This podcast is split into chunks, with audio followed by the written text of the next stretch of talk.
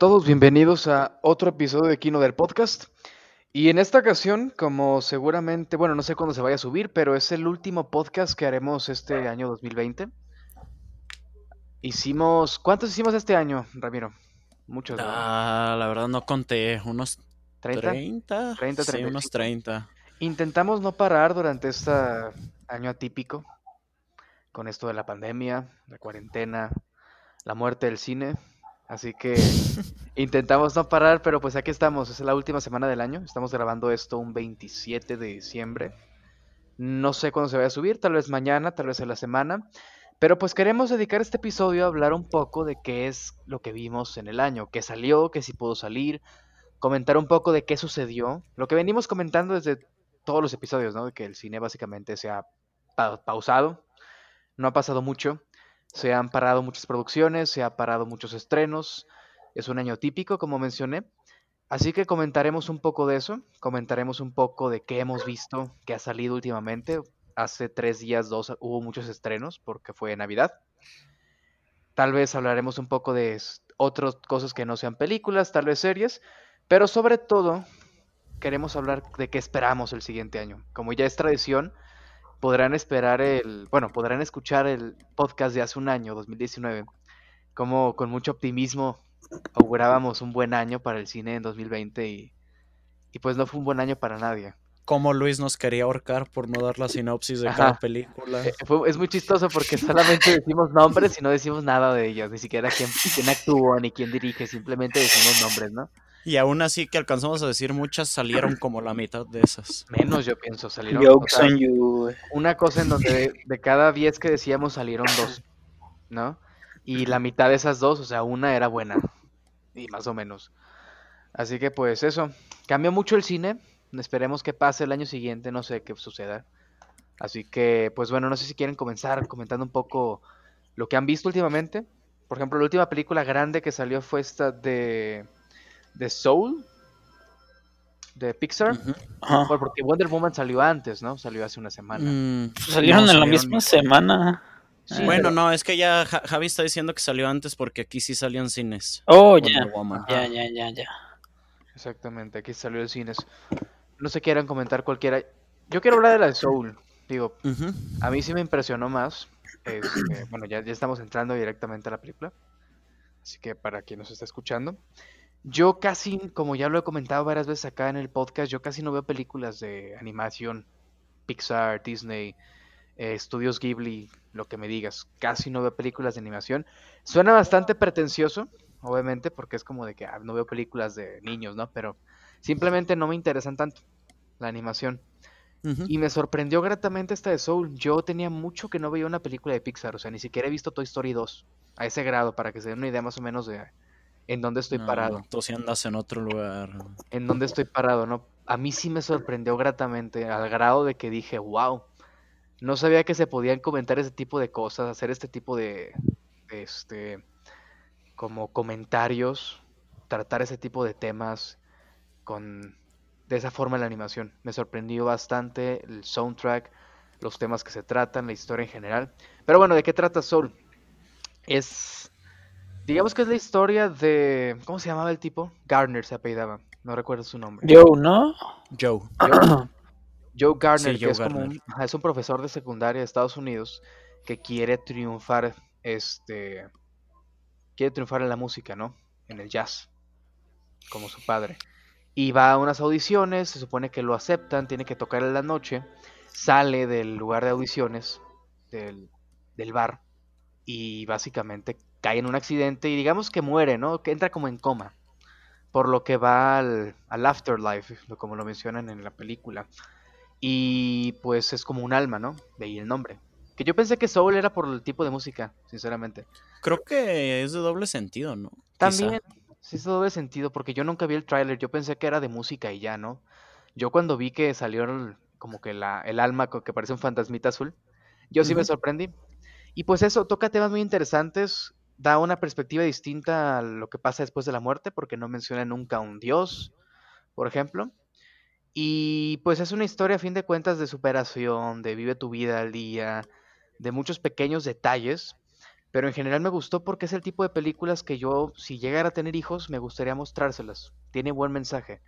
Y yo como alguien que casi no ve animación, no sé si sea un recurrente de todas las películas de Pixar o de Disney, pero sí me sorprendió. Fue como de que, ah, es algo que ni siquiera veo en películas con, con actores, ¿sabes? Y pues eso, me gustaría hacer el paralelo con esta de Intensamente porque me dijeron que tenía cosas similares y, y yo no la vi. O sea, yo vi Intensamente también ayer y se me hizo muy mediocre, muy X comparada con la de Soul. No sé qué piensan ustedes en general de esas dos o de la de Soul solamente. Creo que es del mismo director. Sí, es del mismo director. Él también hizo Monsters Inc., creo. Ajá, este, Big Doctor. A mí también me sorprendió lo, me, me, sorprendió más que nada, no de que pensara que no fuera a ser buena o algo. A mí las de Pixar sí me han gustado constantemente. Sí. Yo creo que las únicas que flaquean un poquito, y siento que esas las hicieron más a petición de Disney que por querer hacerlas, son la trilogía de Cars, o al menos la 2 y la 3. Hicieron tres. Ajá. Wow. Este, esas son las únicas que siento con las que han flaqueado un poquito, pero en general me gustan mucho. Incluso la que yo pensaba que, que dije, ¿por qué hacen esto? Y ya que la vi, dije, ok, entiendo que sí tenía una historia, fue Toy Story 4. Okay. Este, entonces entré con expectativas buenas y me sorprendió más bien en cuanto a narrativa, porque yo pensé que se iban a... No quiero contar mucho de lo que pasa, pero yo pensé que iban a depender mucho más de esto del que dices de los fantasmitas azules.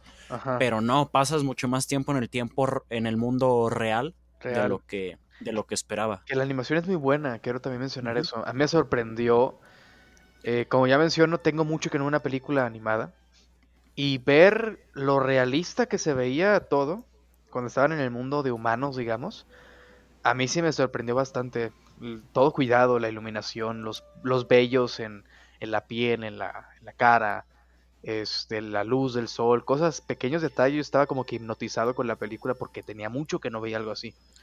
Sí, fíjate que ya me pasó en esta y el año pasado en Frozen 2, Ajá. donde todos los, como que la iluminación y eso se, se ve tan realista que el diseño de los personajes usted un poco estilizado hace como que, que, me, me no, me cuadra, no, no concilio lo realista que se ve con los diseños de los personajes. Por ejemplo, esta toma lugar en Nueva York. Ajá. Y ves la ciudad, si te, si te, si le toman una screenshot a la ciudad y te dicen que es una y dices que es una foto, más de una persona te lo va a creer, sí. A creer. Y, los personajes, y no digo que tenga nada de malo, al final estas es lo, las cosas que te permite hacer la animación, pero tienes estos así como que el fantasmita azul corriendo por ahí y así, y como que me saca de, de onda, pero me gustó mucho. Parecía esas películas tipo la de Roger Rabbit, en donde se nota que combina el mundo real de actores con animación. Yo cuando combinaron esos dos mundos, yo lo sentía así. Se sentía tanto así la gran diferencia de animaciones. Pero pues Luis no ha hablado, no sé qué, no sé qué piensa de la sí, Sé que no, recordemos que aquí está.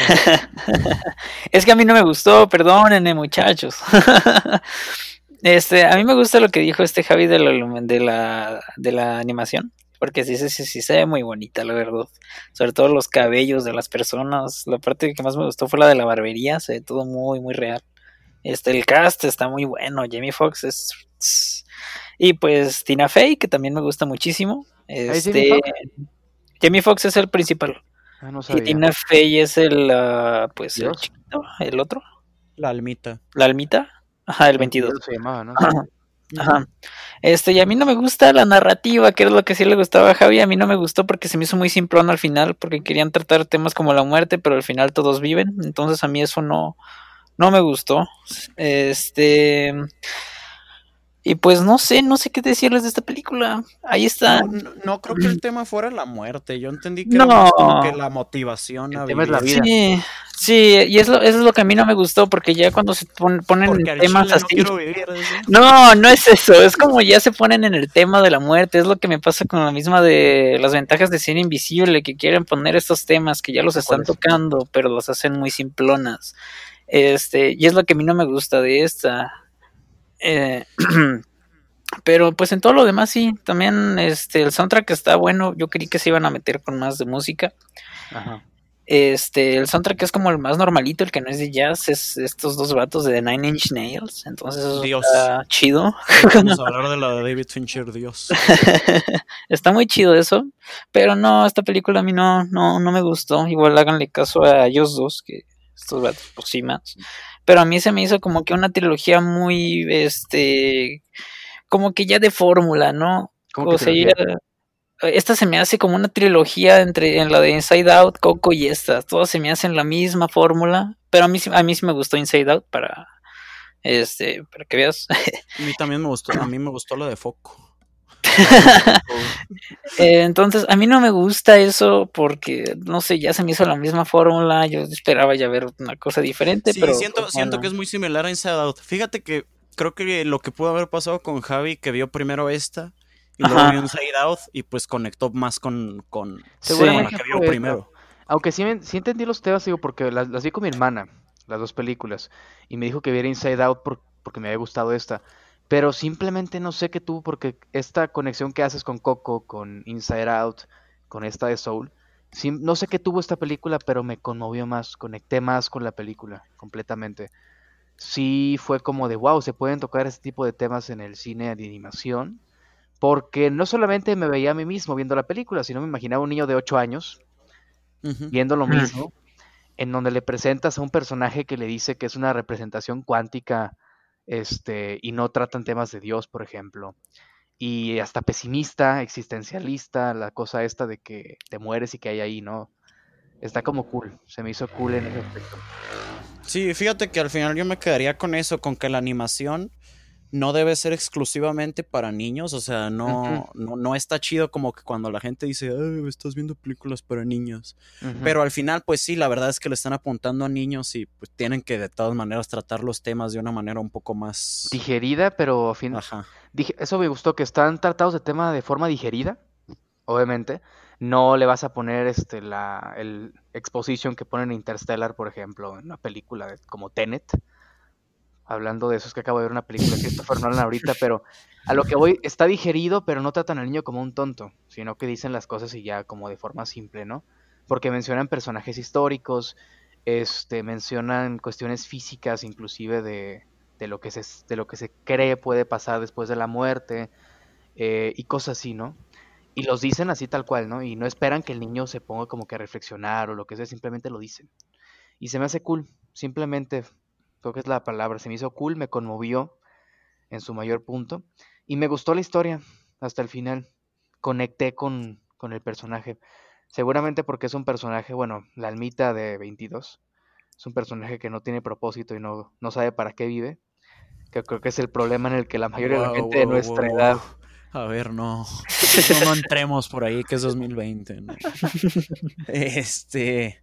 Pero sí. Antes, antes de, de cambiar de película, Creo que la, la, pregunta va a ir más para Luis, que ha visto más. Pero, ¿cuál es tu favorito, cuál es su favorita de Pixar? También tú, Javi, aunque casi no has visto. Es que no sé. Mm, ¿Dirías que fue esta ya con. A ver, deja buscar rápido. Story, Ratatouille, uh, Monster Inc., Cars. Ratatouille me gusta mucho.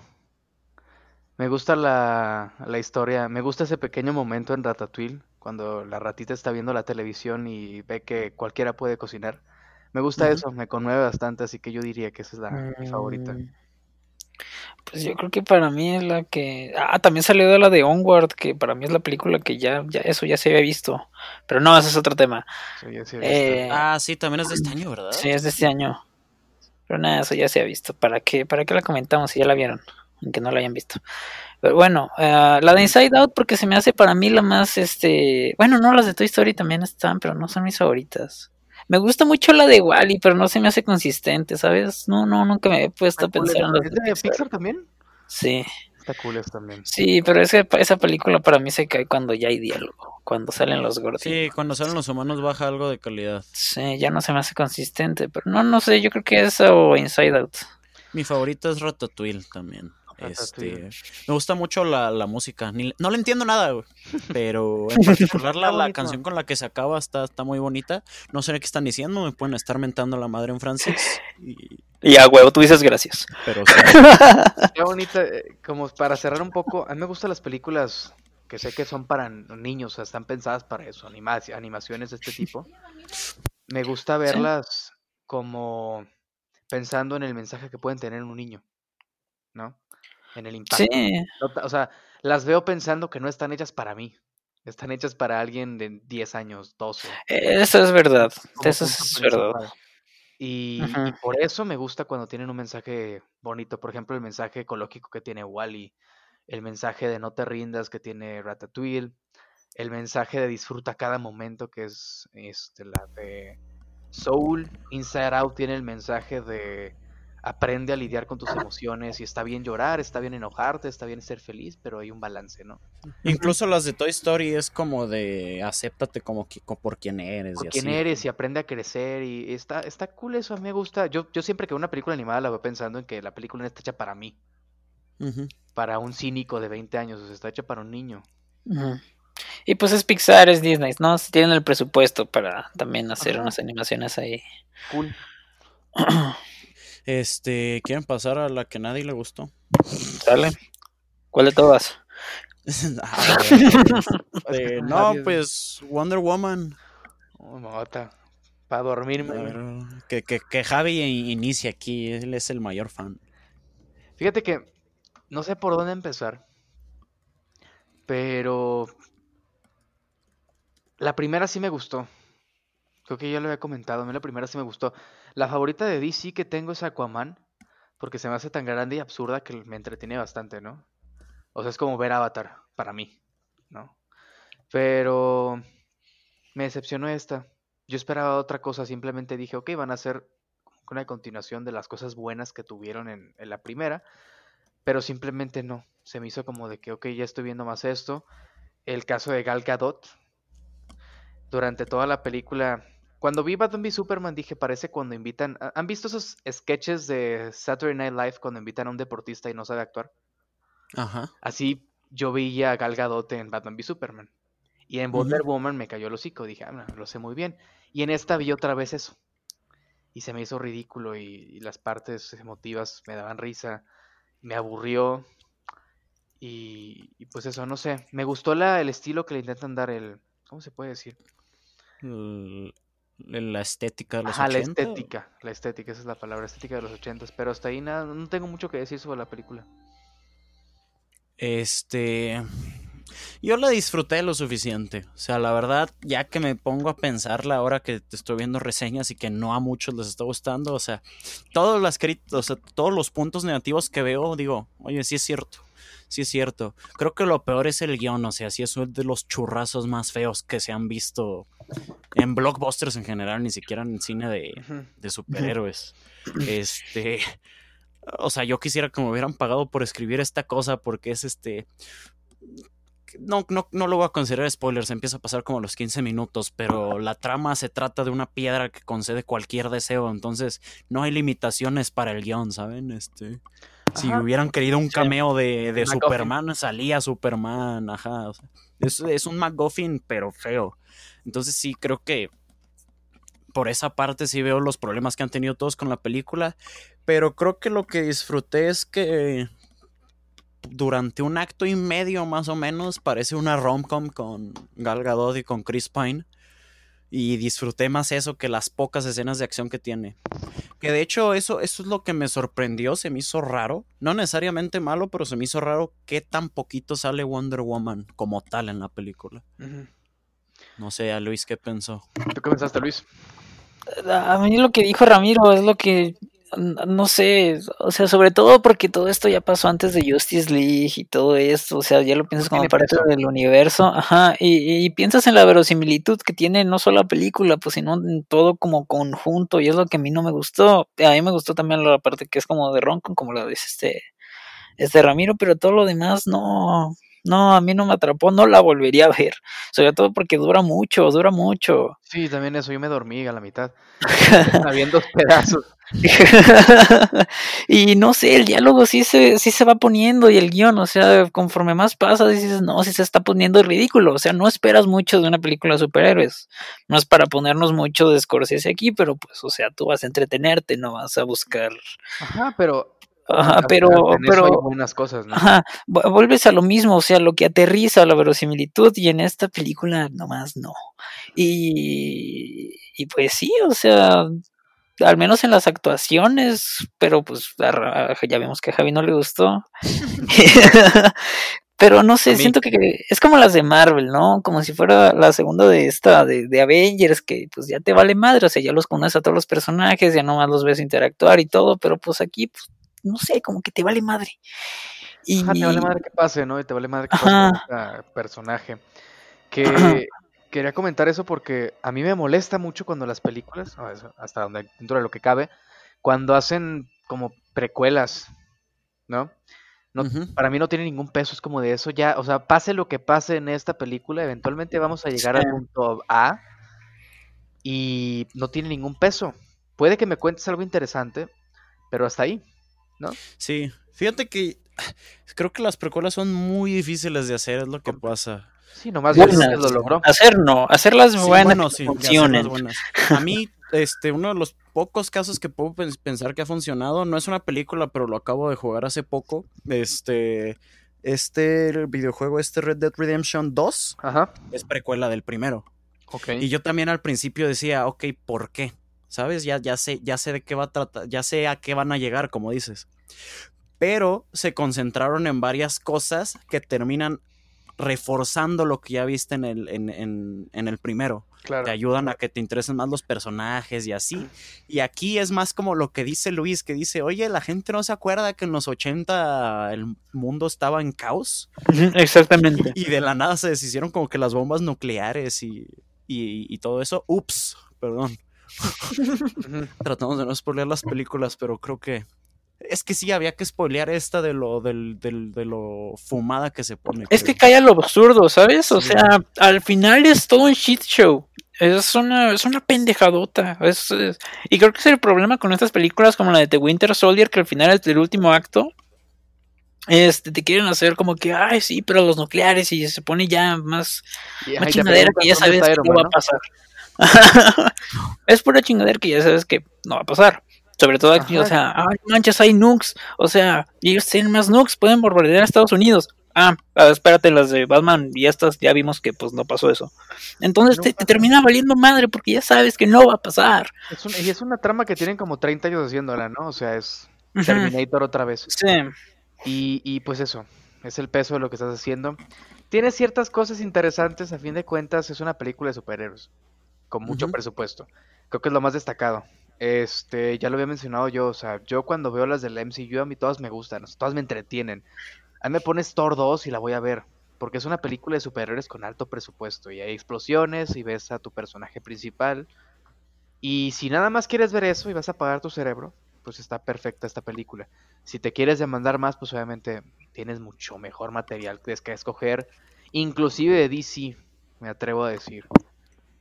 Sí, fíjate que incluso digo, al final cada quien, pero Luis dijo que le gustó más que la primera y ahí sí creo que yo estoy más bien contigo de que la primera, se cae mucho en el tercer acto. Muchísimo, sí.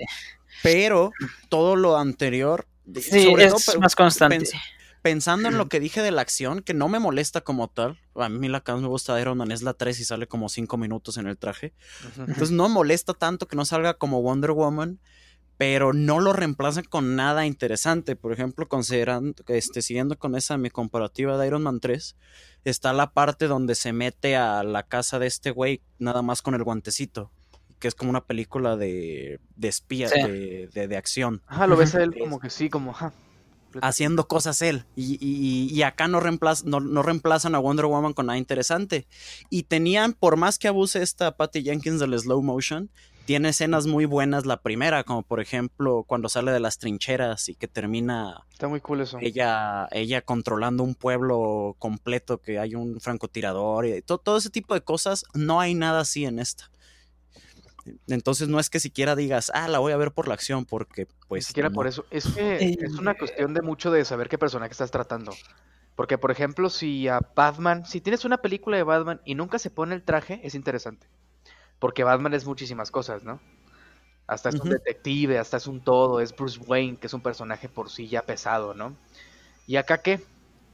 O sea, ¿qué, ¿qué tiene si no tiene el traje? O sea, no quiero decir que no es nada más ahí, pero hubieran hecho algo interesante que es lo que hicieron precisamente con Iron Man 3 y no tenemos algo así simplemente a que estás viendo la película y estás preguntándote, ok, ¿y esto a mí qué? O sea, ya... Y luego se pone bien absurdo, ¿no? Y te da risa al final.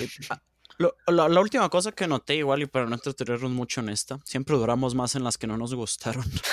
este. Uh, la, película empieza con una escena de unos que 10 minutos, con un flashback de unos 10 minutos de los Juegos Olímpicos Amazones o no sé qué sean. el próximo gladiador americano amazon. Este.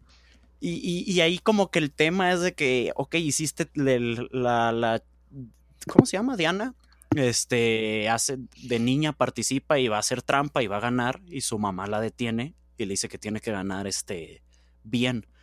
Y yo dije, ok, algo va a pasar después en la película. Va a ser un jamás Java. Es, es, el tema de la película. Quiero ver cómo lo tratan. Pues jamás pasa algo que jamás, ¿por, qué, ¿por, qué, empezó con eso? y desde ahí que no, no, no, tienes un payoff en tu historia, que no hay como una conexión de cosas que planteas, ya estamos mal. Y creo que esta película es el típico caso de mucha gente en la, en la habitación. O sea, Nota que no fue una sola persona siquiera dirigiendo, este, sino escribiendo, sino que eran un montón de cabezas dando un montón de ideas. Y pues ese es el resultado. Ha pasado muchas veces, sobre todo en superhéroes, y pues aquí está. Así es. Este. Luis quería recomendar una que solo vio él, entonces no sé si una vez le quiero dar. Este, sí. Eso suena bien triste, así como, estás, este güey, qué mamadas No, no, no, porque ahorita nos vas a dar una de cinco, güey, uno está hablando de Wonder Woman. sí, yo vi una que está nominada para los, este, los próximos premios que son de Cannes. Este se llama Druk, es danesa. Este, en inglés se llama Another Round. Que se trata, es con Matt Mikkelsen, es el protagonista, junto con otros. sale bailando? Ajá, sí, sí es eso. Este, bueno, pues la trama va de cuatro profesores.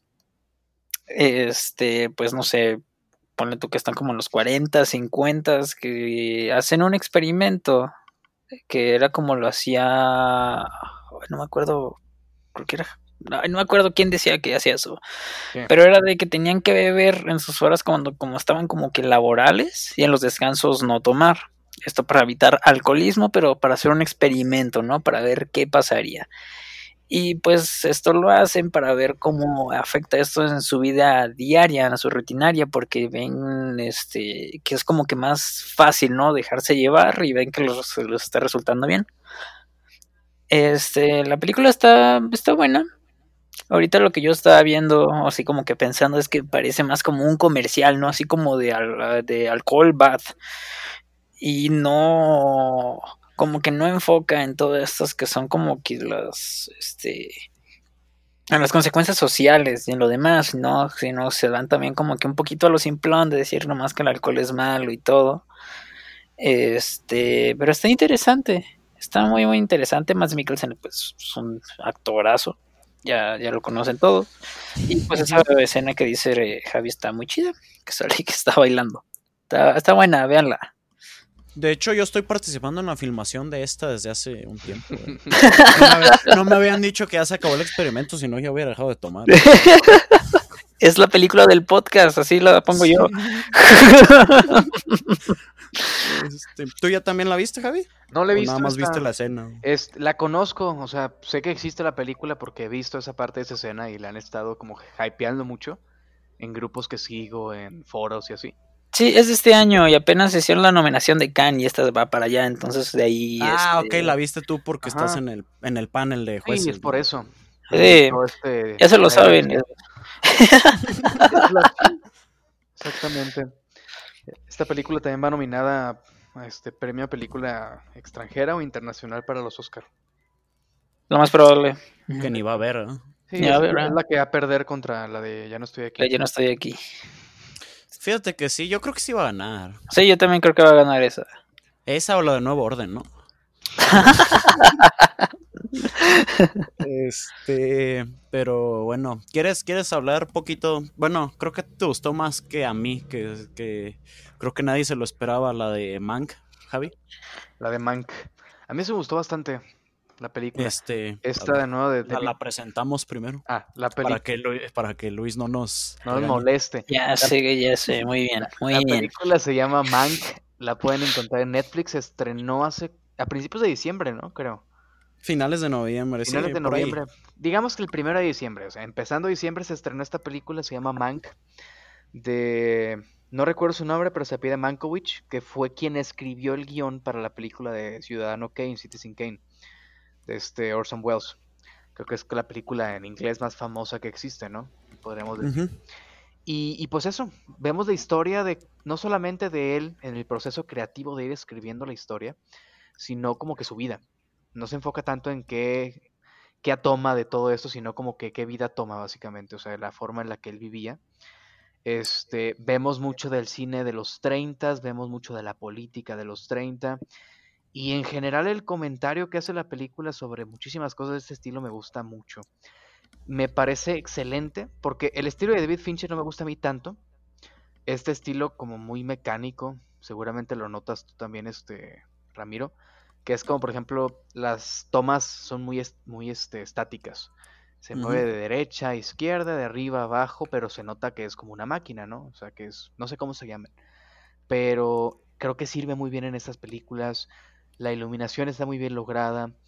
En algunas partes pareciera que es un rollo que se corta. O sea, está muy bien cuidada la película, pero sobre todo la actuación que tiene este Gary Oldman es este, me gustó bastante. Sí. Me gustó pues, bastante. como siempre Gary Oldman, ¿no? Sí. Siempre se la rifa también. Ajá, en todo esto y pues sobre todo el comentario, por ejemplo, que el que Ciudadano Kane está basado en este tipo, ¿cómo se llama? WRH, el William Randolph algo, que es como un gran... Sí, en un magnate periodista. Ajá, un magnate periodista de los años 20, 30 que estaba muy, muy metido en la política. Y pues es esto, es un comentario no solamente como que a la época en la que está basada, sino a lo actual, sobre todo. Típico, por ejemplo, no sé si recuerdan esta parte eh, bueno, hace como unos dos años, tres, que Ricky Gervais en los Globos de Oro les dijo a todos los actores que reciban el premio porque a nadie le importa lo que tengan que decir sobre el mundo. y la película es mucho esto en algunas partes y me gusta. Fue este año, ¿no? No me recuerdo, creo que sí fue este año. Es que ya se siente como hace tres, pero fue este año. fue este año, ¿no? Y, tiene bastantes comentarios sobre muchas cosas, eh, muchos guiños sobre esa época, si conocen un poco de la historia del cine que durante un tiempo me gustó bastante, por eso me gustó tanto la película. Pero pues eh, no es para todos, la película sí es muy lenta. Peca mucho de esto que tienen las películas biográficas de Hollywood, que son muy lentas. Pueden llegar a ser muy aburridas si te pierdes en la trama. O sea, si no sabes de qué están hablando, te vas a pasar un mal rato. y, y no está mal, digo, pero sí tiene un nicho muy específico. No sé qué tengas que decir tú, Ramiro. A mí me decepcionó un poquito. Quizá iba con expectativas muy altas porque no, no, no es meme que sí pienso que The Social Network fue lo mejor de la, de la década pasada. También me gusta mucho Gone Girl, me gusta mucho este Seven. Yo creo que son las tres que más me gustan de él. Este, entonces iba con expectativas muy altas, quizá fue eso. Pero yo creo que aquí el problema fue que me costó interesarme por, por, el, por el sujeto de la, de la biopic este, se me hizo muy una, una manera muy fría de tratarla, que quizá era la intención, pero siento que, por ejemplo, en The, Social Network funciona porque es Mark Zuckerberg, ¿sabes? Es un robot el güey, entonces, si lo, si, aunque lo trates muy analítico, creo que funciona, en este caso me costó, es, eso fue lo que me detuvo de que me gustara más, porque realmente en todo lo demás está súper chingona, creo que es la mejor que he visto de manera técnica, o sea, eso que mencionabas del rollo y eso, la grabaron con cámaras Red, que son estas super carísimas 4K que también usan en, en Avengers. Pero aún así, en, la, en edición y en postproducción, la hicieron ver este, como película vieja. E incluso ves este que en momentos se ve como que las marcas de, de, las, clásicas marcas de cigarro en las... Ajá, en las esquinas o que cortan cámara. Cuando hacen, por ejemplo, los cambio de escena, que se va a black completamente, que se va como oscureciendo la imagen y después regresa. Muy propio de películas, pensaba que estaba viendo una película de horror de los 40, de los 50, por esto mismo, se notaba barata. Pero... El sonido es otra cosa, que suena como con eco, como si lo hubieran grabado hace mucho, no suena como el sonido así súper clarito y pristino al que estamos acostumbrados ahorita. Y ciertas partes, porque lo que pasaba en esas películas era que algunas partes sí era el sonido grabado directamente y otras no. Lo grababan después porque no se escuchó bien, porque el actor esto, inclusive utilizaban actores de doblaje para doblar actores reales porque tenían una voz horrible, ¿no? Y se notan pequeños detalles de eso acá. Y creo que es una película en general que, trata de más cosas de lo que realmente trata, ¿no? No es tanto de la historia de Mankiewicz escribiendo esto, sino trata de otros temas. Y hace mucho este paralelo con lo que ocurre actualmente. Al grado que no sé cuáles son las inclinaciones políticas de David Fincher. Al grado de que digo, me parece que es un republicano inclusive. Porque sí es muy fuerte este comentario de tirarle a los hollywoodenses de California a la manera tan grotesca en que los famosos se meten en la política, manipulan y utilizan esto como otro poder, que es la industria. Porque justamente fue en esos años 40 cuando se dieron cuenta que el cine también era un poder, que es la industria del entretenimiento. Y lo vemos ahorita con las elecciones, ¿no? Que tienes a La Roca diciendo que votes por Biden o cosas así, ¿no? Cuando tú bien sabes que a él le pagaron un chingo y seguramente ni vive en Estados Unidos, ¿no? y, lo, y lo hace notar mucho acá Fincher al grado que digo, pues, ¿qué nos, ¿qué nos intentas decir? Me parece inclusive un comentario que puede ser hasta opuesto a lo que, por ejemplo, este Spike Lee dice en sus películas, que es totalmente lo contrario. Fíjate que no sé si esto, bueno, sí viene de ahí, porque esta la escribió su papá. Ok. De, de hecho, creo que por eso estaba, este, como que es su proyecto de pasión, porque creo que la quería hacer en los 90, después de, de la de The Game. Este, todavía vivía su papá.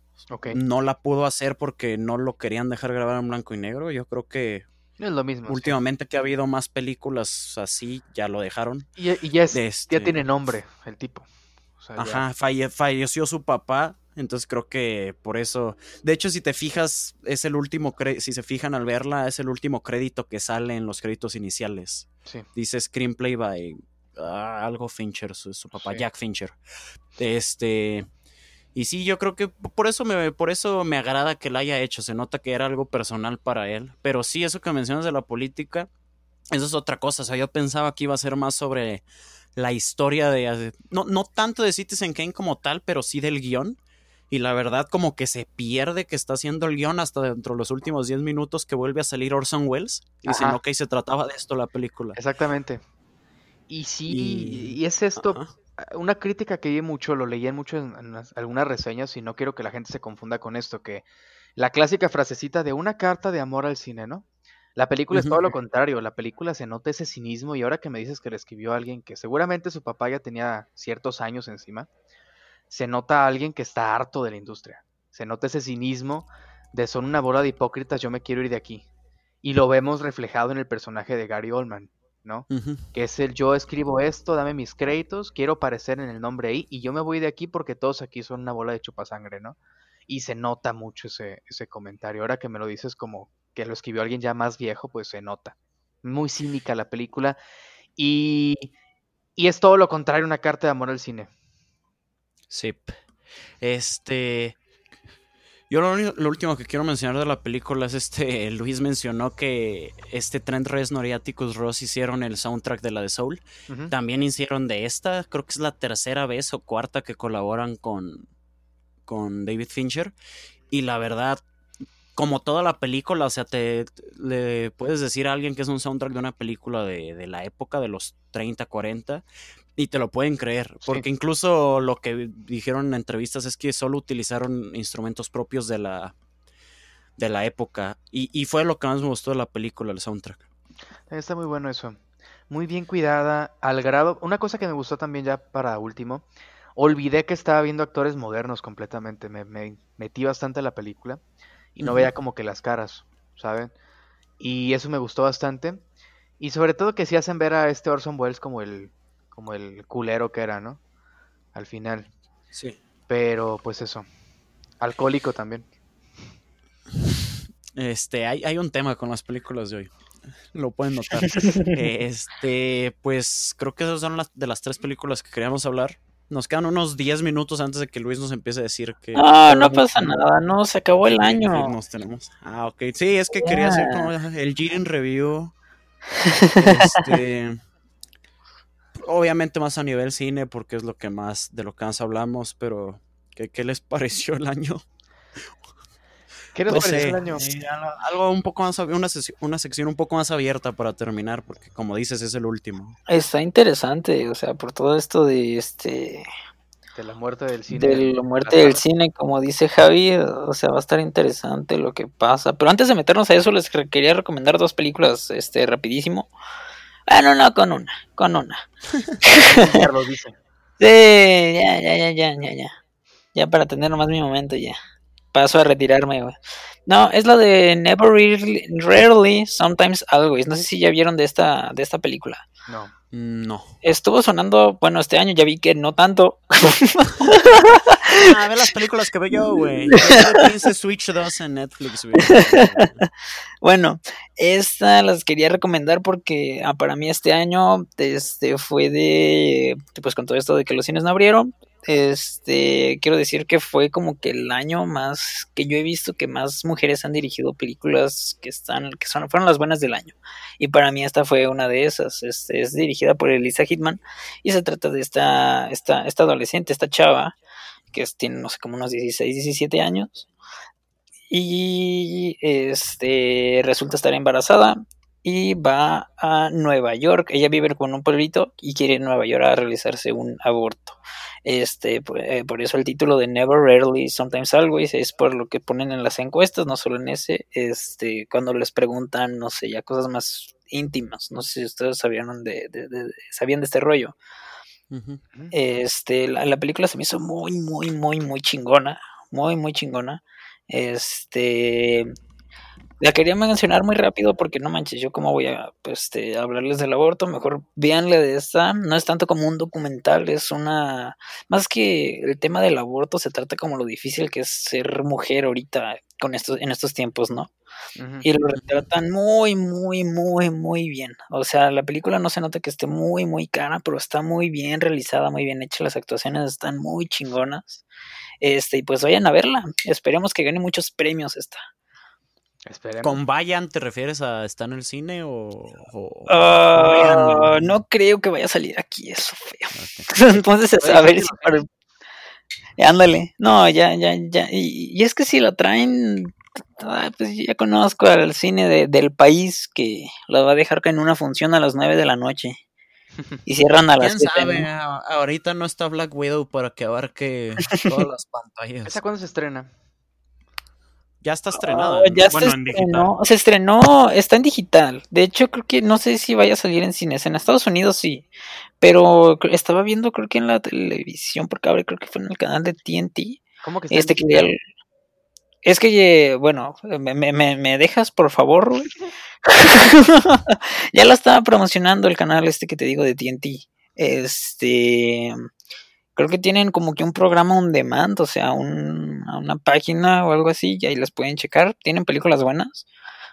Este, y sí, está muy chida. El tema que tratan está, está muy bueno.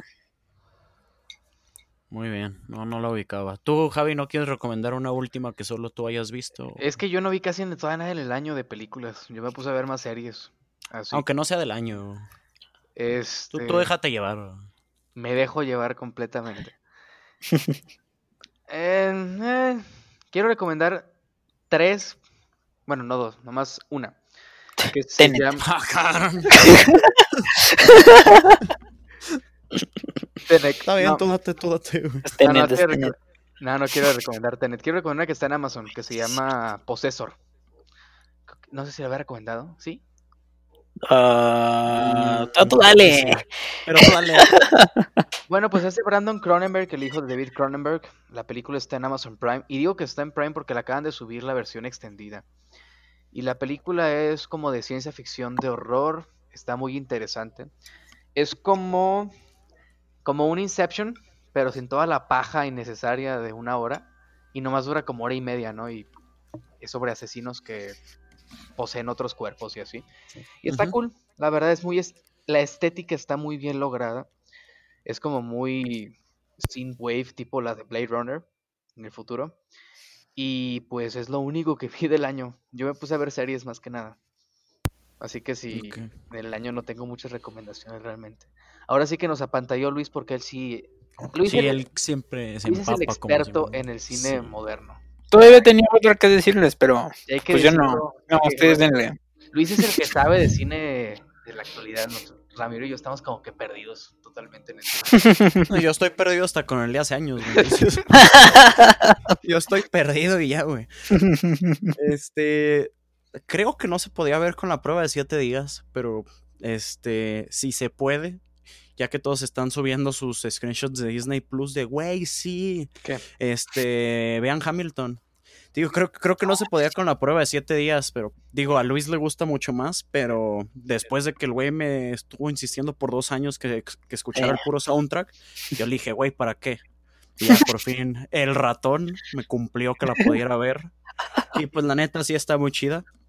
Este, creo que esto está un, eh, incluso un poquito más chida porque es con el elenco original, ¿no? Que si, si ahorita te las arreglaras para pagar, ¿cuánto te gastas en verla en Broadway? ¿Unos mil dólares? Más, había gente que pues, en reventa los estaba vendiendo como en tres mil dólares el boleto. Eso, madre, güey. Y, ya, y ya es con otro elenco, entonces digo, aquí está chido que se ve que estaban pensando que eventualmente lo iban a vender. Está, o sea, sí está grabada con unas tomas que se nota que estaban pensando en, en, en, que la iban a editar y en cines, vaya. Dos horas y, pues, cuarenta, sí, Está bueno. Tiene interludio, ¿eh? Ajá. Tiene dos partes, entonces si la quisieras parar, puedes hacerlo totalmente. Pues a ver si la veo mañana. Este, pero sí, yo creo que esa era mi, la, recomendación que quería hacer. No sé si ahora sí quieren decir algo. Este, a ver, yo, yo rápido, si les gusta Hamilton, no dicen, no mames, yo no quiero ver algo de Disney, a mí darme algo chido. Este pueden ver en HBO ya que llegue acá. Yo la vi porque fui a Estados Unidos, como todos saben. este, es la de David Burns, American Utopia, que todos saben. Bueno, si no conocen a David Byrne, vayan a escucharlo, el vocalista de los Talking Heads. Ah, pues es que a mí me gusta un chingo el punk. Este, es esta banda viejísima de los Talking Heads de 1970, que pues, no sé, todos saben que este güey es un pinche músico muy chingón y este tiene su musical, de hecho lo vino a presentarlo a Guadalajara al Corona Capital hace como que tres años más o menos. Pues bueno, aquí para los que no tuvieron la oportunidad de ir a ver Royal Corona, pues pueden ver esto y dura ya dos horas. El de aquí estuvo pues chiquito, era un festival. Este está muy bueno, es dirigido por Spike Lee. Este, pues no sé, o sea, si quieren adentrarse como a que la música de este vato ¿Es el que canta pues, Killer? Ajá. Sí, sí, sí. Este, si quieren también, no sé, no solo música de ellos, o sea, música chida en un musical, hacer de cómo sería uno de Broadway. Este, bien, este, está muy, muy impresionante. Cada rola que pasa es como de, no, esta está mejor que la anterior, mejor que la anterior y así, o sea, es muy, muy bueno. Cuando se acabe van a querer verlo otra vez, eso me pasó a mí, ya lo vi como que cuatro veces. Y este se lo recomiendo verlo primero antes que escucharlo en Spotify. Ya está en Spotify, pero está como que más editada. Vean la edición primero, la, la de cine, la película. La de cine, con eso. ¿no? este,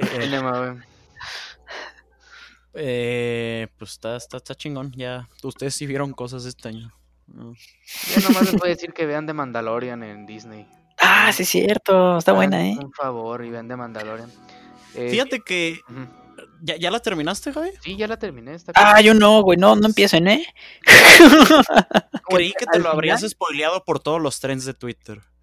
Este, no, no mm. voy a decir lo que pasa, solo voy a decir una opinión. Creo que lo mejor de la serie hasta, hasta el final, hasta, hasta la mitad de esta temporada que se acaba de terminar, era que estaba ignorando casi todo Star Wars. Sí, ya me dio miedo lo que están empezando a hacer. Y, si vieron los, los mil anuncios que, de que, hizo Lucas este, Arts para Disney Plus, de este. Ah, no sé. los dirijo, ajá, los dirijo al episodio que hicimos Javi y yo de The Rise of Skywalker, que no pueden dejar en paz a los Jedi. Hasta ahí me quedo. Ajá, es lo que yo dije en The Last Jedi. No es spoiler, Luis. Star Wars es un mundo reducido. No es Star Trek. O sea, Star Wars es un mundo muy reducido. Y si no pones ciertas cosas cada cierto tiempo, la gente o se aburre o no lo pone o no le pone atención. Y ya está cayendo otra vez en eso. Así que pues. Pero igual está bueno. Sí, confío en John Favreau. Ah, es que está chido, ¿no? O sea, a mí no me gusta Star Wars. Pero... Es un western en el espacio, güey. Ajá. Y esta, me gustan los westerns, compas, la hipocresía. Y me estoy haciendo fan, o sea, me está gustando un chingo, ¿eh? O pues sea, ya digo. recomendamos entonces. Es que estos duran tres horas, güey. Aquí estos capítulos duran media hora. en lo que es una temporada, ¿ya viste? Bueno, sí, güey. No, está muy buena, ¿eh? O sea, ah, tómenlo hasta si quieren de mí, que ni me gusta Star Wars, que digo, esa mamada que no, me está gustando, me está gustando mucho, denle la oportunidad. ¿En, en, qué, en qué, episodio vas, Luis? Ah, ya voy a terminar, voy a punto de ver el último de la primera temporada. Creo que ya pasó el episodio que es básicamente Seven Samurai. Sí. Este, mm, en el que tiene que proteger una aldea. ah, sí, sí, sí, sí, sí, sí, sí. Sí, ese es de los está. primeritos. Sí, y ¿sabes qué lo dirigió, güey? Bryce Dallas Howard, güey. Yo no sabía, güey. O sea, está, está Ha tenido varios, ha tenido varios directores chidos. Este, sí, está cool. Estelar, ¿no? Ah, ¿Sale ahí? Sí, güey. ¿Sí? Sí, sí ¿no? Ah. Sí, güey. Yo la recuerdo por Gwen Stacy, güey, pero. No, güey, es que en Interstellar es esta Jessica Chastain. ah, sí, cierto, güey. La misma, ¿no? No importa, güey. Todas las mujeres en esas películas son iguales. Oh, no, no, no, no. Con esto terminamos, con esto cerramos. No haber podcast cancel, no. No, ya. ya vive viviendo bajo de un puente, güey. Pero pues eso, vean, de Mandalorian, está cool. Está entretenida. Está entretenida y, y pues eso. Y no sé qué otra cosa quieran decir del año. ¿Qué, qué, esperan de, de, 2021? O... Ah. Pues que salga Dune. ¿Cómo es que salga Dune? Que, salga alguna película, ¿no? Se sintieron completamente... Siendo personas que siempre íbamos al cine o que disfrutábamos estar viendo siempre películas, ¿sí sintieron el madrazo con este año? Yo sí, porque fíjate, las indies no se han detenido, ya recomendó varias. Luis, nosotros hicimos también el episodio recomendando, por ejemplo, la de The Bust of Night. Entonces, el cine fuera de meme no se detuvo. Como, como lo hemos estado dice y dice, pero la verdad es que. Ajá, no, no completamente. Se detuvo la parte que la verdad a mí sí me interesaba. Sean o no como que películas este que vas a recordar en años y años. De todas maneras, pues, es, es, una experiencia entretenida ir a ver una de superhéroes al, al cine. Este, ¿qué, salía de Marvel aparte de Black Widow este año? La de Eternals, por ejemplo. Esa me interesaba. Este. Wonder Woman. Bueno, esa sí salió, pero la retrasaron como 20 veces. Tenet, este, también sí salió, pero es que no sé, al final no se siente igual, ¿sabes? Como que a veces te tocaba gente enfadosa, pero cuando no, sí estaba chida la sala llena porque tenías a la gente como que cada quien con sus, cada quien reaccionando a la película a su manera. Y pues para mí eso es como que parte de la experiencia del cine y pues sí, sí se extraña. Ok. Es que sí se, sí, ciertos puntos. A mí me, me agradó, no me agradó, pero ¿cómo decirlo? Me interesa ver qué sucede después, ¿no? Me interesa ver qué sucede después, después de todo esto que está sucediendo con el cine. Así que sí espero el 2021 como para ver qué pasa, porque hay que decírselo a la gente y cómo va. El siguiente año no va a ser muy diferente, o sea, seguimos en las mismas. La vacunación no va a ser como que en ninguna parte del mundo la vacunación va a ser de que 15 días, ¿no? O sea, esto va para todo el año en ninguna parte del mundo vamos a estar vacunados luego, luego, así. Sí, y sobre todo yéndonos por el rango de edades que nos escuchan, o sea, vamos a ser los últimos. Somos los últimos, o sea, gente de menos de 30 años, 35 en todo el mundo van a ser las últimas. Creo que es la gente que más va al cine, ¿no? Sí, Sí, si ves la estrategia de vacunación de aquí en México, dice que termina en marzo de 2022, que no es crítica, o sea, como dices, en todos lados va a ser así. Entonces es como de hay, hay gente que, que, ya tiene los memes preparados de adiós 2020, hola 2021. Digo, güey, no se va a evaporar esto. yo creo, yo creo, escúchenme, güey. Denise Villeneuve, güey, nos va a comprar las vacunas para que vayamos a ver Don, güey. Nadie la va a ver. A, a, nosotros. Nadie la va a ver, sí, güey. Yo creo que voy a decir, güey, ve les va su vacuna con cada boleto de Don, güey. Yo creo que eso va a Nos va a rentar la sala, güey. Véanla, por favor. ¿Cuándo sale este, la película esa? Un año exactamente. Diciembre de 2021. Uf. En HBO Max. ¿no? Hay, hay, hay, tiempo para que ya esté sí, hay tiempo para que ya esté chido. En HBO Max sale la película. Güey. Fíjate, yo, yo creo que la, la, como que el reto va a estar para los que se agendaron a principios de año pensando súper positivo. Por ejemplo, Universal fue inteligente y en vez de retrasar Furious 9 como 20 veces, la retrasó un año de golpe. Creo que sale en marzo. y, fueron inteligentes dentro de lo que cabe, pero como estás diciendo, en marzo vamos a estar igual. Estamos, vamos a estar igual, o sea, la situación va a ser exactamente la misma. Porque, no sé, para marzo va, va a haber millones de personas vacunadas, pero gente de más de 60. Y doctores y esparcidos. Que no es el que esté yendo a ver este. Ajá, y, y, esparcidos por el mundo. Y va a ser exactamente lo mismo, o sea, para que lo tengan bien en claro. ¿Creen que de plano todas las películas del siguiente año, al menos las de primera mitad, se estrenen directamente en streaming? Pues mira, Warner ya dijo que lo va a hacer. Yo, estoy muy curioso con Disney. Porque el otro, el otro día, hace como dos semanas que tuvieron todos sus anuncios, que anunciaron hasta una serie de, de, todo. Sí, güey. O sea, yo voy a tener una serie en Star Wars, güey. Sí, güey. Este, el podcast, güey. Este. Eh, fueron, este, muy. E, esa madre fue una conferencia para inversionistas. Entonces, obviamente tocaron esos temas. Y fueron muy insistentes con que Black Widow y todo lo de Marvel se va a estrenar en, en cines, ¿no? En Disney Plus fueron muy insistentes, pero, o sea, yo creo que en algún momento se van a tener que dar cuenta que quizá en uno que otro país sí, pero, por ejemplo, en Estados Unidos, que es el mercado grande, ahí es donde están más mal y creo que sí se van a tener que rendir y, y aventarlo a Disney Plus. Yo creo que depende de las ventas. ¿no? Disney, ¿verdad? Sus propias vacunas. Yo creo que depende de las ventas. Black una, una inyección roja. Ah, no. Pues es que sí les está yendo bien con Disney Plus, creo yo. Entonces, pues no, sé. Números, No ha liberado números de cómo les va o sí. Dijeron que le fue bien a Mulan. No, número de suscriptores sí, y tienen un número muy grande, o sea, sí, sí subieron muy rápido. Tuvieron la suerte de lanzarse en cuanto empezó todo, todo esto. Pero a mí me interesa ver los números de Mulan porque ya anunciaron otra película que se va a estrenar así. O sea, aparte de la suscripción tienes que pagar 30 dólares. ¿Sí? ¿Cuál? ¿Serio?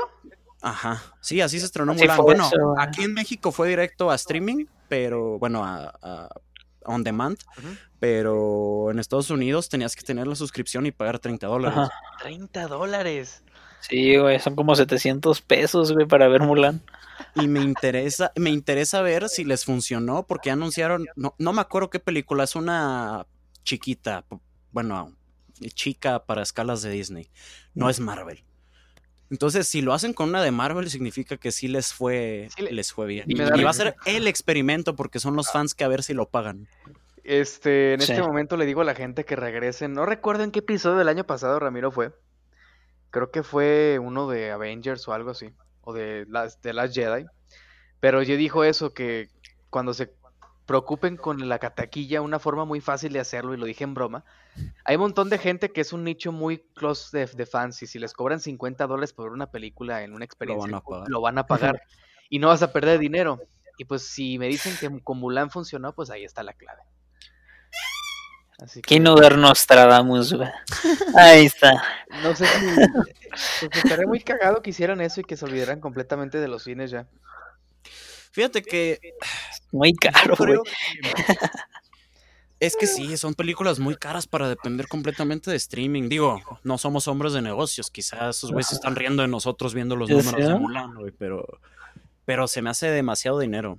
Yo siento que lo que va a pasar, al menos en Estados Unidos, que nos debería interesar más México, pero no sé cómo funciona México, que nada más existen dos cadenas.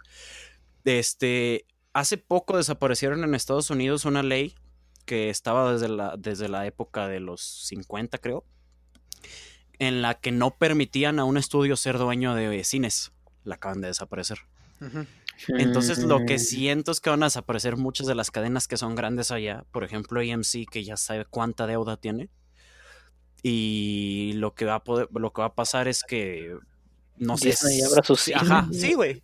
Cinema Disney, güey. Y pues ahí vas a ver Avengers y ya películas chicas, te vas a verlas a otro lado. Que cuando lo piensas aquí, aquí ya está. pues ya está, güey, pinche monopolio. cuando sale una película de Marvel, si estaba The Lighthouse, The Lighthouse tiene medio horario y a la mitad de la película te sacan para poner Avengers. Sí, eso va a pasar, güey. Y la nada la van a ver. Ah, no mames, ¿por qué está esa mamada, güey? A ver, pon esta de Black Widow, güey. Ven en el proyector, oye, ¿es en blanco y negro qué es? Sí, güey. Quítala, quítala. Paso el canal de las estrellas. Está feo, Esperemos que. Está interesante, pero pues a ver. Esperemos que se quede en interesante y no en feo para esas, esas, esas películas pequeñas, independientes aquí en México. Porque si de por sí está de la chingada, este, encontrar, ver dónde ver esas películas. Sí. Fíjate que aquí pensando a nivel México, lo que podría pasar ahora es que Cinépolis va a depender mucho de esas películas grandes, más de lo que ya dependen. Ajá. Este, lo que podría pasar es que ahora sí pase como en Estados Unidos, que sí existen cines un poco más independientes. Va a comenzar a pasar ¿eh? No de los que ponen siempre este Amelie cada semana. no, tampoco, por favor. Es que no, no te metas, ¿eh? la, la, película francesa. La única que existe. Hay más. Bueno, está Portrait también, apenas acaba de salir. No, les tomó años a los franceses descubrir Pero pues eso, eh, no sé qué vaya a pasar, es que cambia mucho. Aquí en México puede pasar eso, pero sí creo que va a pasar algo muy interesante. Yo al menos en donde van a tener que ver cómo hacen películas más baratas. Y vamos a dejar de ver tanto blockbuster, pero sí vamos a comenzar a ver propuestas un poco más seguras, no tanto seguras, sino trabajando con un presupuesto sencillo. Y es cuando, no sé, cuando personalidades como Jason Bloom y su método comenzarán a relucir un poco más. Porque son buenas películas y las hace muy baratas. Así que creo que va a ser como que el auge de ese tipo de cine independiente. Sí, y, a las que no les va tan bien, no, el güey no sufre porque se gastó como 7 millones. Ajá, no sufre para nada y a mí me parece más interesante como que ver qué sucede ahí. Porque, o sea, ya vi...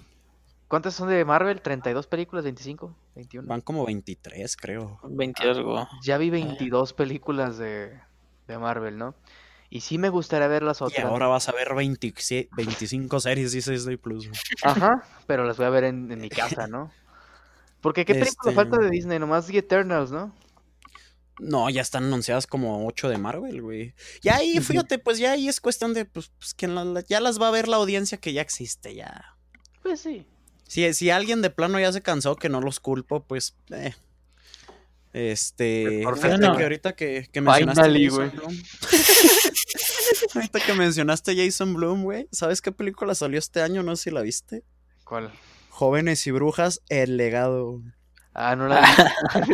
esa, mira, para decirles, esa madre nomás salió en español aquí en Guadalajara, güey. Para acabarla en cómo de tan chingona que está la primera. Exactamente. Este, ¿Qué, más quieren decir? Ya, ya nos extendimos. Sí, pues eso nada más. No, o sea, no, no, no. Pues, ya nos extendimos, ya hay que seguirle, no hay pedo. Pues sí, nomás. la última, película, la última película que viene, que viene en el cine fue esa de. de The Invisible Man. Una de Jason Blum. Y, y fue lo mejorcito del año al final del día. Sí, fue lo mejorcito del año, nomás eso, pensar que tengo ya casi un año que no voy al cine. Y fíjate que aunque, aunque no se hubiera tenido el cine, con viendo lo que ha salido, hubiera seguido siendo de lo mejorcito del año. Sí, es que... ¿Qué, qué opinan de eso? De, por ejemplo, mm. decir, ¿vale la pena? Te ponen en retrospectiva, por ejemplo, no sé si les pasa, que se dan cuenta de la experiencia magna que era ir al cine, lo que mencionabas tú, Ramiro en donde sí te pone como un, una cierta aura diferente a la película, pero ahora que las ves, este, como que de forma diferente, por ejemplo, las películas que salieron directamente de streaming, te das cuenta de que son una basura, te das cuenta de que no es lo mismo y de que dices, ah, pues mejor la veo así. Yo, al menos me está pasando a mí, es como de que, no sé, vi... ¿Qué película salió directamente streaming? Wonder Woman. Ajá, Wonder Woman. Wonder Woman, es como la vi este acá Y entonces digo, ok, no me perdí absolutamente nada. Seguramente si no hubiera pandemia lo hubiera visto en el cine, lo hubiera disfrutado distinto. Pero si la puedo ver sin tener que ir al cine o gastar tanto dinero, pues lo, no, no me pierdo tanto. A la mera a mí me hubiera gustado más en el cine. Sí. Está pensándolo. Nos hubiera gustado más en el cine. Pues yo, yo, la vi en el cine, merezco sus mejores insultos. Este, había como tres personas en la sala, pero bueno. Y, y estoy seguro que por eso. No, güey, no me digas eso. ¿Te acuerdas, Ramiro? ¿Cuál fue la película que fuimos a ver y un tipo estaba tosito? En Doctor Sleep, güey, en Doctor Sleep. No, güey. Ese güey es el paciente cero, güey. Ahorita fue como en noviembre, güey. Estaba tosito, señor, güey. Güey, hasta se tuvo que parar para poder toser, güey. Pero, pero sí, como dice Luis, este, yo creo que la disfruté un poquito más de lo que la hubiera disfrutado en casa por el hecho de verla en el cine. Y, y me ha pasado con muchas, la que mencionaba en el episodio pasado como ejemplo, la de Kraul, la del cocodrilo.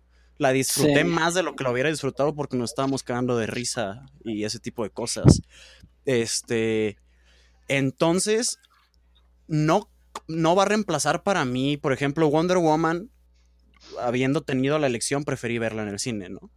Entonces está chido que esté la opción, pero creo que ah, desgraciadamente es caro, pero igual muchas veces yo prefiero ir al cine por, el simple hecho de la experiencia. Sí, es por eso. La experiencia, pero este terminando como que un poco el tema, yo sí admito que a mí me gusta, me encanta la idea, me fascina de poder ver todo lo que sale directamente desde mi casa sinceramente. Sí me encanta la experiencia también del cine, salir con mis amigos, con ustedes dos, con cualquiera, invitar a alguien al cine. No cambiaría esa experiencia completamente, pero tener la posibilidad de ver todo lo que va saliendo, los estrenos en mi casa, me parece el futuro. Y creo que postergarlo, pues es eso, postergarlo, pero eventualmente va a pasar. Y la pandemia es como que nos adelantó cinco años en el futuro para algo que eventualmente iba a pasar, que es que que el futuro es eso, tener como 10 servicios de streaming diferentes y ver todo ahí. Y que va, va a existir algo, güey, va a ser, güey, va a ser un paquete, que te va, te van a vender todos los servicios juntos, güey. ¿Cómo le podrían poner, güey? Cable, no sé, güey. Que se está convirtiendo en el cable todos los Sí, güey. Este, pues ahora no, no sé si tengas algo más que decir, Luis, o... Pues mira, estén abiertos los cines o no, pues no ponen las películas que yo quería ver en el año, entonces... Pusieron fin del mundo, güey. Ah, sí, ¿eh? No, pero eso iba a ser también por la experiencia, güey, no es como que decía, ah, a ver qué trama tiene esa madre, no, pues no. No sé, yo quería ver la de Fierce Cow, las que les dije hace rato, pues las quería ver en el cine. Hamilton, pero pues ya vimos que pasó. La, la, la, que yo te dije, esta de Promising Young Woman, que yo dije, aunque estuvieran abiertos, no, no, ¿cuándo iba a salir esa madre aquí? Eh, este, pues, no, pues, para terminar ahora, un mensaje para las tres personas allá afuera. Cuatro creo que ya son. pues vean cine, si siguen atrapados ahorita son vacaciones de la escuela. Pues toman algunas de las recomendaciones, pónganse a escuchar este los este episodios pasados, a la mera están cagados. Este, quién sabe, no los escucho. Sea, quién sabe, yo, yo digo que sí. Ah, y pues sí, síganos, síganos para más. Pueden dejarnos comentarios en Twitter, en Instagram, que ahí está todo bonito. Este, también si quieren decirnos de qué quieren, de qué quieren escucharnos hablar, todos son unos pendejos, como lo hicimos con los de videojuegos. Ajá. Nosotros hablamos de lo que quieran, hombre. Ah, de hecho, alguien me había dicho, o sea, ya no lo vamos a hablar porque ya nos extendimos mucho en esta, pero de hecho, prueba de que alguien nos escucha allá afuera, me, habían pedido que habláramos del desastre del Cyberpunk 2077. Ah, mira, pues para la otra lo dejamos, sí. Hay temas, hay temas. No sé tanto de eso, pero me da, pero quiero preguntarles a ustedes qué pasó exactamente. Con este, eso, Y tú, tú, Javi, un mensaje de despedida. No, no, eh, no, de despedida, pues vamos a regresar, pues esperemos, pero. de fin de año. Este, dos cosas a la gente. Acepten el cambio, porque las cosas no van a regresar nunca a la normalidad que conocíamos antes. Y pues eso, nada más. En la vida en general. En el cine. Qué rolón, güey. Solamente eso a la gente que, que acepte lo que ya pasó porque no vamos a regresar a como estábamos antes. Así que, ¿qué más queda? Y no sé, a mí me gusta mucho la idea de que todos los servicios de streaming ahora sean como que así, ¿no? Y tenerlos en mi casa y todo eso. Pero pues ya veremos qué sucede. Así como mañana dicen, pues ya encontramos así como la cura como en las películas, ¿no? El, el Deus Ex Máquina y se acaba el COVID para siempre y regresamos a la normalidad y nomás fue un buen mal Yo vi Wonder Woman, güey. Voy a ir a buscar la piedra, güey. ¿La piedra? Así como pasa eso, pasa la, piedra. La piedra que concede deseos, ¿eh? la venden ahí por, ahí por la tusa. Sí, güey. Pero este. pues, pues eso, solamente que nos esperen el siguiente año. Tal vez sea el año deseado en el que ahora sí vamos a hacer el corto que tanto hemos prometido, quién sabe. Así que pues espérenlo. Perhaps. Este, pues sí, ¿no? Este.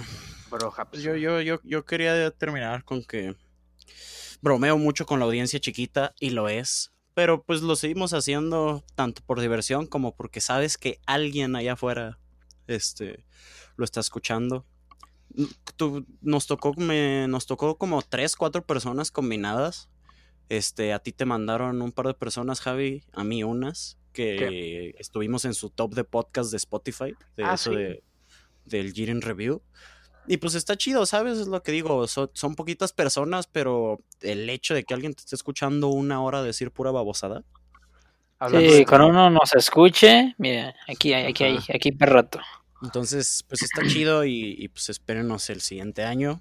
Eh, cuídense, no, hagan fiestas, no hagan fiestas gigantes. Este, porque... No más de cinco personas, por favor. Les, les, doy, les doy el paro de a seis, pero más de eso le tengo que hablar al paro o a la autoridad correspondiente en su, en su zona. Cuídense, cuídense los. Use la, la máscara, no es para ustedes, es para protegerlo a los que quieren. Eso lo dice Nolan. ¿Qué más necesitan? ¿Qué más necesitan? y pues nada, yo, yo soy Ramiro. ah, yo soy Luis. Y yo soy ah, bueno. y nos vemos la próxima. Sale.